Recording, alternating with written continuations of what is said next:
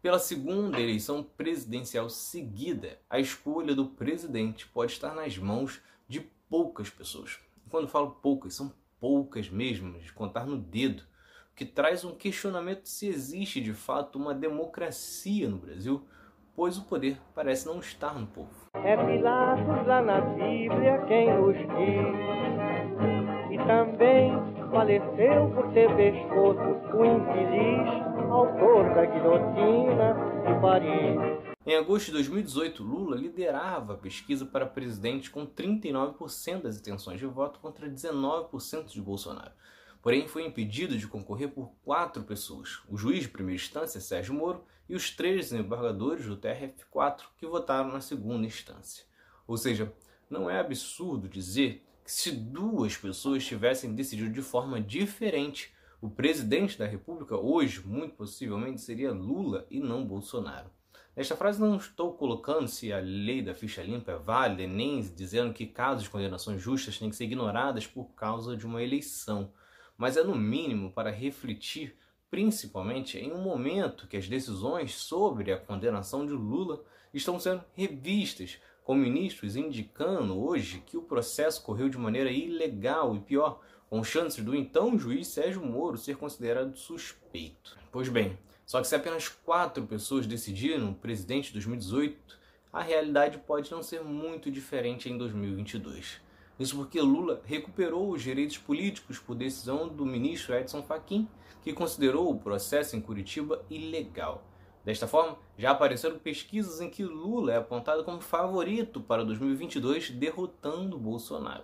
Porém, a Procuradoria-Geral da República recorreu desta anulação e o STF deve votar se a condenação voltará, tornando Lula inelegível ou não.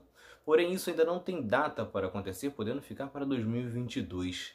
E aí veremos 11 ministros decidindo se o favorito para a presidência vai concorrer ou se ele será retirado mais uma vez, deixando o caminho aberto para o segundo colocado vencer. Ou seja, está praticamente na mão de seis pessoas, que vão formar a maioria, decidir quem vai comandar o Brasil. E o pior é que essa história é recorrente no Brasil.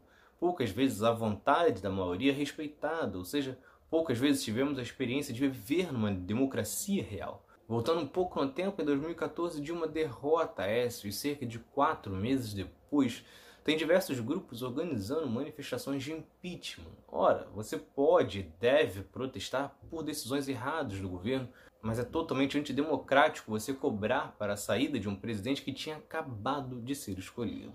Talvez o único momento de ligeira estabilidade democrática no Brasil tenha sido entre 1994 e 2010, nas eleições de FHC, Lula e a primeira de Dilma pois pouco antes disso tivemos uma ditadura militar que existiu exatamente para acabar com o direito de o povo escolher quem comandar a nação. E o que é pouco falado, principalmente entre os apoiadores da ditadura, mas é que em 1963 o povo escolheu no referendo que o Brasil teria um sistema presidencialista e não parlamentarista, como estava o Brasil após o primeiro golpe militar que buscou impedir a posse de João Goulart. Isso demonstrava tanto que o povo queria escolher quem seria o presidente, não deixar na mão de poucos, como obviamente aceitava João Goulart, opinião que não era compartilhada com parte da elite e os militares, e então vimos o golpe de 64. Isso sem falar nos golpes de Marechal Deodoro, Marechal Floriano Getúlio Vargas, que falaremos em outras ocasiões.